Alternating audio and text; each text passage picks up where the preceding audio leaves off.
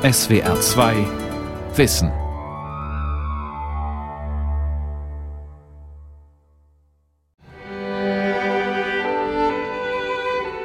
Meine Damen und Herren, das Grundgesetz ist mit 53 Ja-Stimmen gegen 12 Nein-Stimmen angenommen worden.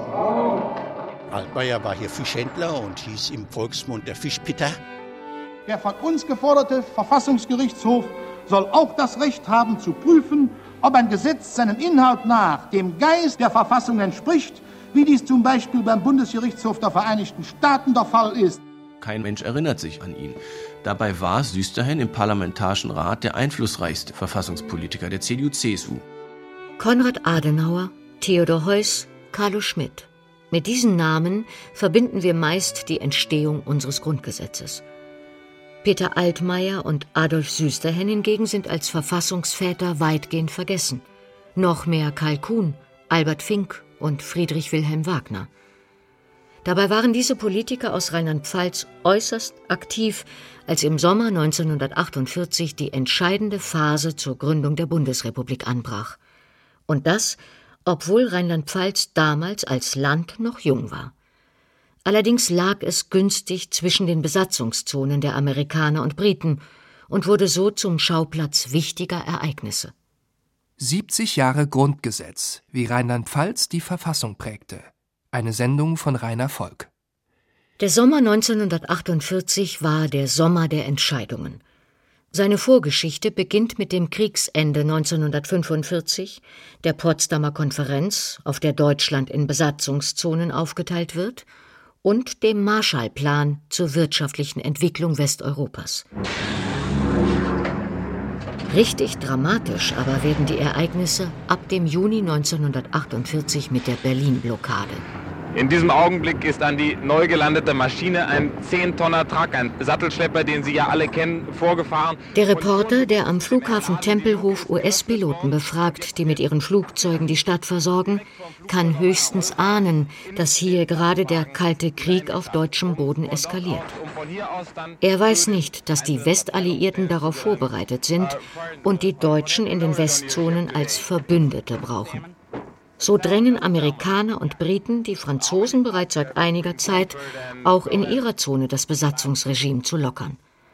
In Frankreich gibt es viele, die für einen Schwenk in der Deutschlandpolitik plädieren, erklärt Professor Michael Kissener, Lehrstuhlinhaber für Zeitgeschichte an der Uni Mainz. Leute, vor allen Dingen in der französischen Wirtschaftsverwaltung, waren durchaus auch der Auffassung, dass man zu einem kompletten Politikwechsel kommen müsse und mit Deutschland zusammen das Gewicht Frankreichs in Europa und mit Europa gegen die jetzt aufstrebenden Weltmächte Russland und also die UdSSR und die USA in die Waagschale werfen müsste. Das Land Rheinland-Pfalz ist zu diesem Zeitpunkt noch sehr jung. Die Neugründung aus ehemaligen Randterritorien Preußens, Bayerns und Hessens hat sich erst im Jahr zuvor eine Verfassung gegeben. Ein Prozess, bei dem sich ein Jurist hervorgetan hat, der erst seit kurzem in der Region zu Hause ist. Adolf Süsterhen. Adolf Philipp Alexander Süsterhen, geboren 1905 in Köln, Jurist, katholisch. Bis 1933 Mitglied der Zentrumspartei, Ratsherr in Köln. In der NS-Zeit Verteidiger von katholischen Priestern. Seine Wohnung in Köln wird im Krieg von Bomben zerstört. Daher lebt Süsterhen 1945 samt Familie im Weinort Unkel, im nördlichsten Zipfel von Rheinland-Pfalz. Und dann sah er im November 45, dass in der Bücherei in Unkel eben dieses fünfbändige Staatslexikon steht, was ja die Nationalsozialisten auch verboten hatten. Und dann fragte er beim Amtsbürgermeister an, ob er das nicht kaufen könne und bezahlte das dann und setzte sich dann, weil er halt Zeit hatte, auch an den Rhein, las sich ein, studierte die Texte Erzählt Christoph von Hehl, der eine Biografie zu Adolf Süsterhin verfasst hat. Das Studium des Staatslexikon der Görres-Gesellschaft macht den politisch ehrgeizigen Brillenträger zum Verfassungsexperten seiner Partei. Er wird erster Justizminister von Rheinland-Pfalz und kann 1947 einen Vorentwurf für die Verfassung des Landes präsentieren, den er in knapp drei Wochen Arbeit angefertigt hat. Ein wichtiger Mitstreiter kommt aus der gleichen Region. Peter Altmaier, der ab Mitte 1947 Rheinland-Pfalz regiert. Peter Altmaier, Jahrgang 1899, geboren im Saarland, seit den 1920er Jahren wohnhaft in Koblenz, bis 1933 Stadtrat der Zentrumspartei, Geschäftsführer einer Großhandelsfirma. Nach 1945 Mitbegründer der CDP, einem Vorläufer der CDU. Politisch ein enger Verbündeter von Konrad Adenauer, auch in seinen Reden. Die sind zwar weniger geschliffen als Adenauers, viel weniger perspektivenreich und fundiert, aber im Inhalt genau auf die gleiche Richtung gehend. Sagt Professor Michael Kissener. Die regionale Herkunft prägt in den frühen Nachkriegsjahren oft das politische Denken. Pfälzer und Rheinhessen stehen zum Beispiel viel skeptischer zu Rheinland-Pfalz als die Menschen am Mittelrhein oder an der Mosel. Über Altmaiers Denken sagt Michael Kissener das Rheinland, das, das ist so seine Perspektive, durch die Preußen immer niedergehalten und unterdrückt worden ist, muss endlich frei werden. Und der politische Schwerpunkt in Deutschland muss wieder dahin zurückkehren, wo er zu Zeiten Karls des Großen war, nämlich an den Rhein. Adolf Süsterhen hat ähnliche Ansichten.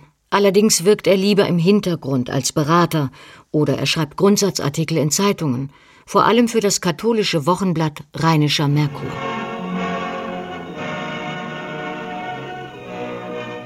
Die Militärgouverneure wiesen die Ministerpräsidenten an, bis spätestens 1. September dieses Jahres eine verfassunggebende Versammlung einzuberufen, um wenigstens Westdeutschland zu einer politischen Einheit zusammenzuschließen.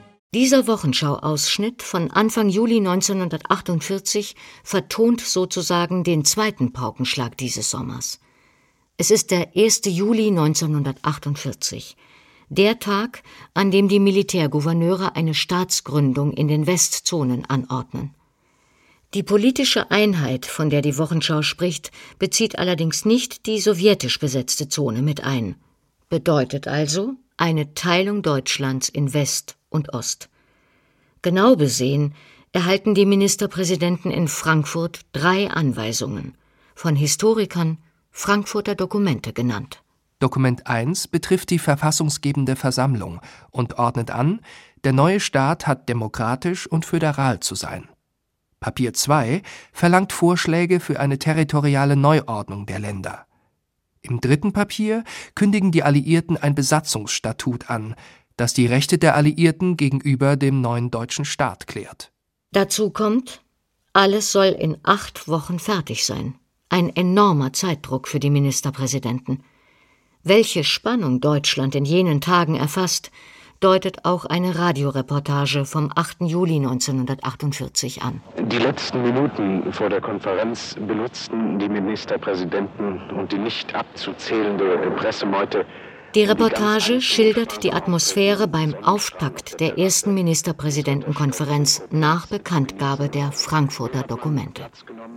Alle fragen sich, wie werden die Ministerpräsidenten antworten? Der Rittersturz ist ein malerischer Felsabbruch am südlichen Stadtrand von Koblenz. Der Blick schweift über das linke Rheinufer ein paar hundert Meter unterhalb Richtung Osten auf die Mündung der Lahn in den Rhein, südlich auf Burgen, im Norden auf die Türme von Koblenz. Mit hochgefahren zum Rittersturz ist Peter Brommer, ehemaliger Archivar im Landeshauptarchiv von Rheinland-Pfalz. Er hat die Akten der Konferenz wissenschaftlich aufbereitet. Als Kenner der örtlichen Geschichte weiß er auch, warum Ministerpräsident Altmaier seine Amtskollegen ausgerechnet auf den Rittersturz eingeladen hat. Altmaier war hier Fischhändler und hieß im Volksmund der Fischpitter und hat das also sehr geschickt platziert. Man muss sich ja vorstellen, dass Koblenz in der Innenstadt bis zu 80 Prozent zerstört war und es gab kaum eine andere Möglichkeit, einen angemessenen Rahmen in der Stadt zu schaffen. Und da war das Hotel hier auf dem Rittersturz die einzige Möglichkeit, die sich da gegeben hat. Hier die erste Ministerpräsidentenkonferenz aller drei Westzonen tagen zu lassen, hat auch viel mit politischer Geographie zu tun. Der Lage zwischen der britischen Besatzungszone, etwa Nordrhein-Westfalen mit der Hauptstadt Düsseldorf, und Gebieten unter amerikanischer Hoheit wie Hessen. Auch die Nähe zu Frankreich war kein Zufall, sagt der Mainzer Historiker Michael Kissener. Nein, es ist ein bewusster politischer Akt gewesen. Man wusste natürlich, wie abgeschottet die Deutschen sind, die in der sowjetischen Besatzungszone leben. Man wusste aber auch, dass die Franzosen so etwas wie einen seidenen Vorhang um ihre Besatzungszone gezogen hatten und es die Deutschen in der französischen Besatzungszone oft nicht leicht hatten. Was die Teilnehmer der Rittersturzkonferenz der Nachwelt an Akten hinterlassen haben, findet sich in der Koblenzer Altstadt im Hauptsitz des rheinland-pfälzischen Landeshauptarchivs. Es sind nur wenige hundert Seiten, denn der Regierungsapparat war 1948 wesentlich kleiner als heute. Zudem ging alles in Windeseile, teilweise per Telegramm. Auch inhaltliche Ideen für das Treffen erreichen Altmaier vorab. Er ist als Vorsitzender der Konferenz gewissermaßen gewarnt. Die Beratungen werden schwierig. Als seine rechte Hand sitzt neben ihm Adolf Süsterhen. Der Platz verdeutliche seine Stellung, sagt Christoph von Hehl. Aber es war jetzt auch nicht seine Aufgabe, da als Landesminister das große Wort zu schwingen.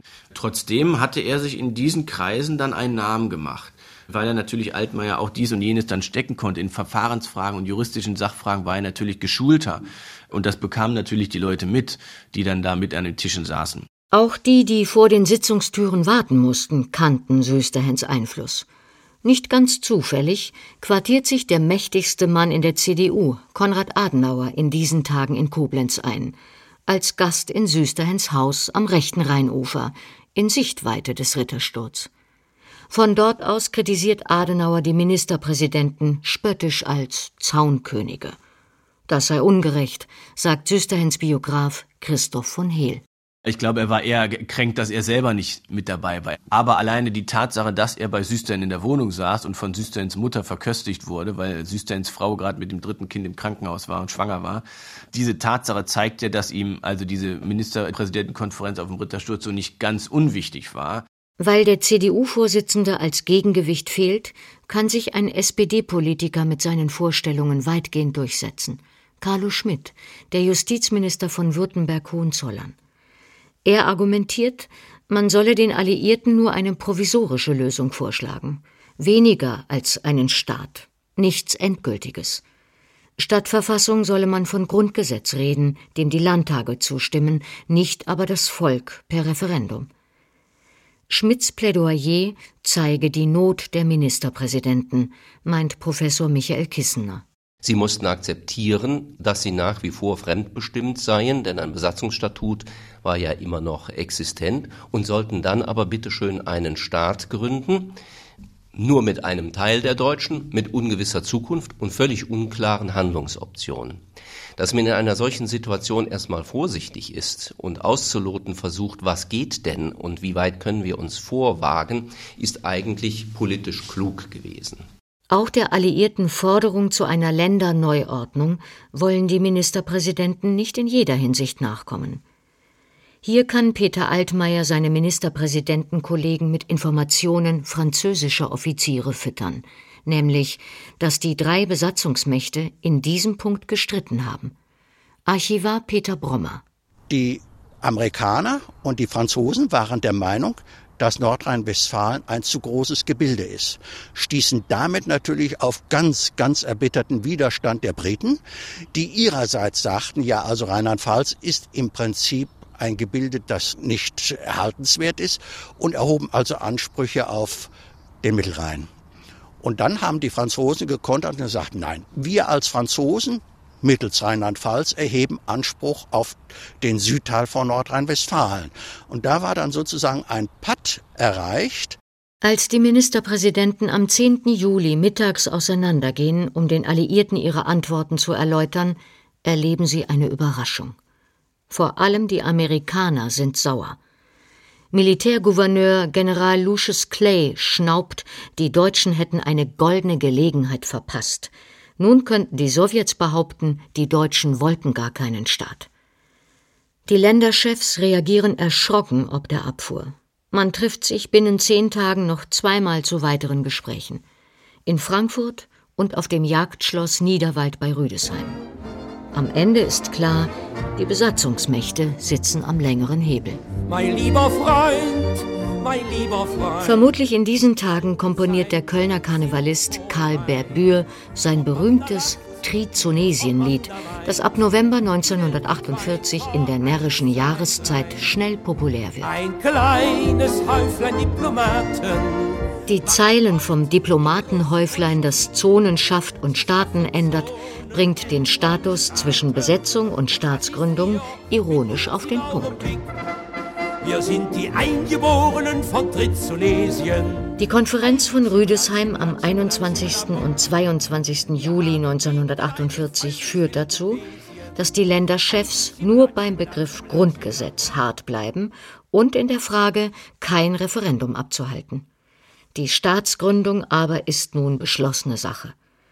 Ein Expertenkreis soll jetzt eine Verfassung erarbeiten und dafür an einem ruhigen Ort in Bayern tagen, wie es der bayerische Ministerpräsident Hans Ehard vorgeschlagen hat. Im August berichtet eine Wochenschau.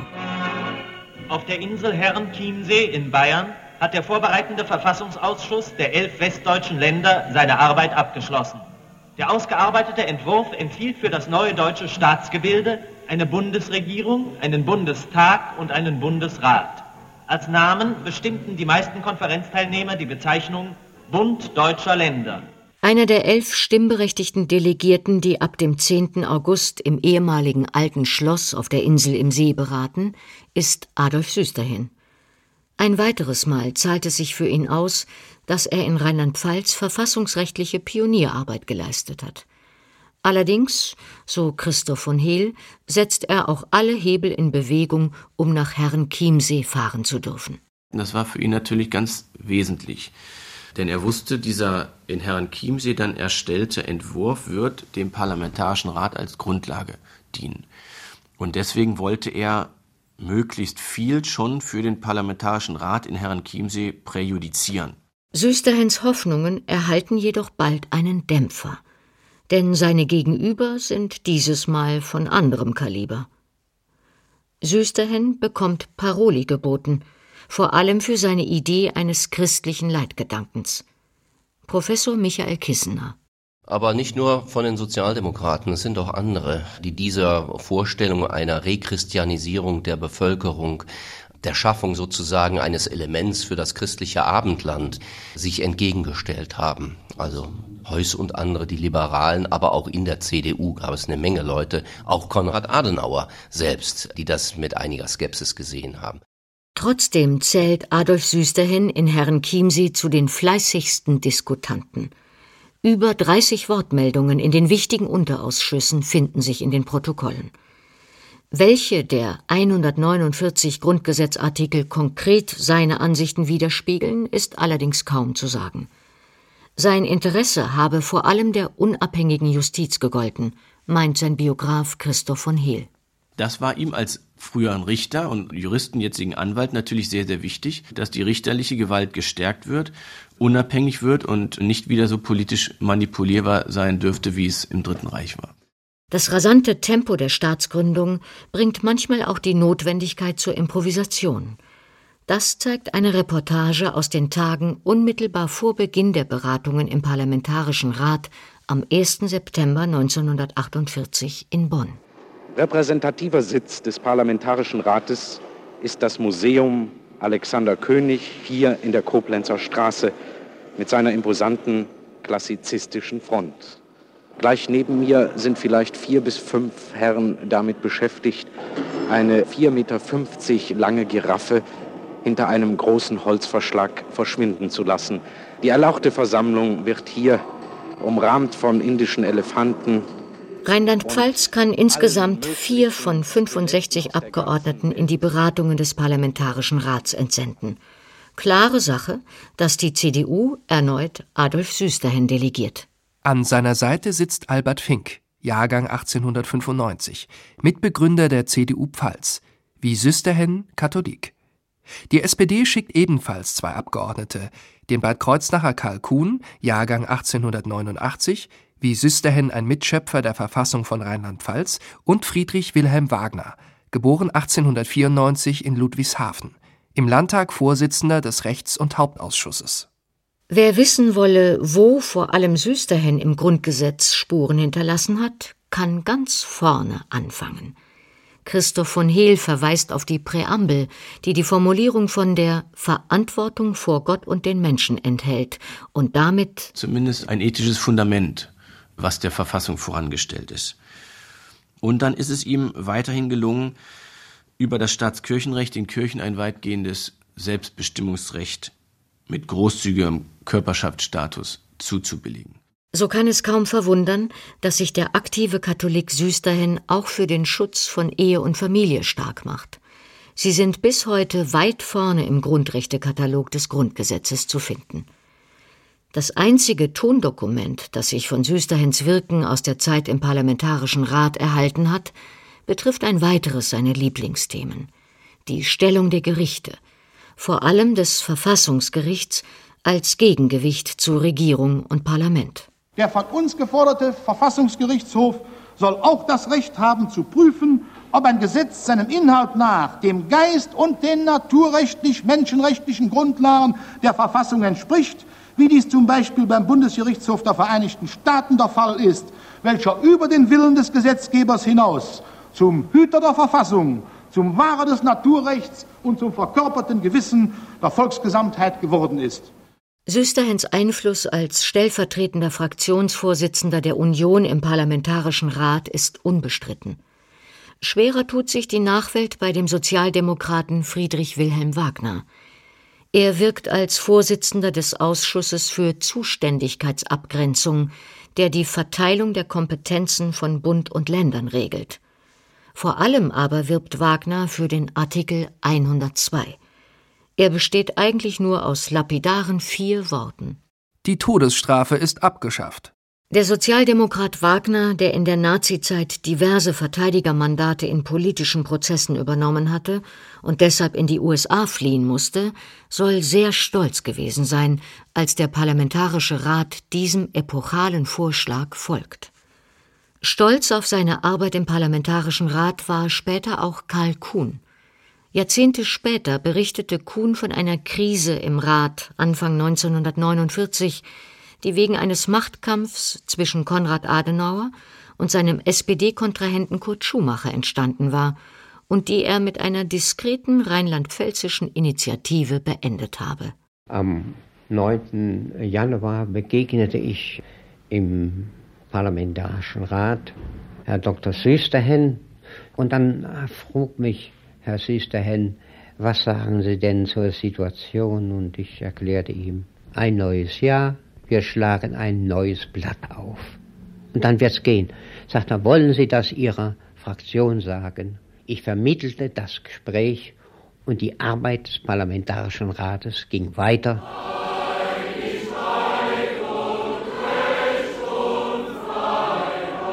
Dem Pfälzer Albert Fink schließlich verdankt die Bundesrepublik eine der ersten Anregungen zur Nationalhymne, eine Frage, die das Grundgesetz auslässt. Fink ist der Ansicht, das Land brauche bei Zeremonien auch Lieder und regt in einem Zeitungsartikel kurz vor der ersten Bundestagswahl im August 1949 an, die dritte Strophe des Deutschlandliedes zu nehmen. Zitat Wer kann gegen die ideale Einigkeit und Recht und Freiheit etwas einwenden? Die Franzosen haben bei ihrer großen Revolution den Neuaufbau ihres Staatswesens unter das Dreigestirn Freiheit, Gleichheit, Brüderlichkeit gestellt. Wir gründen unser neues Deutschland auf Einigkeit und Recht und Freiheit.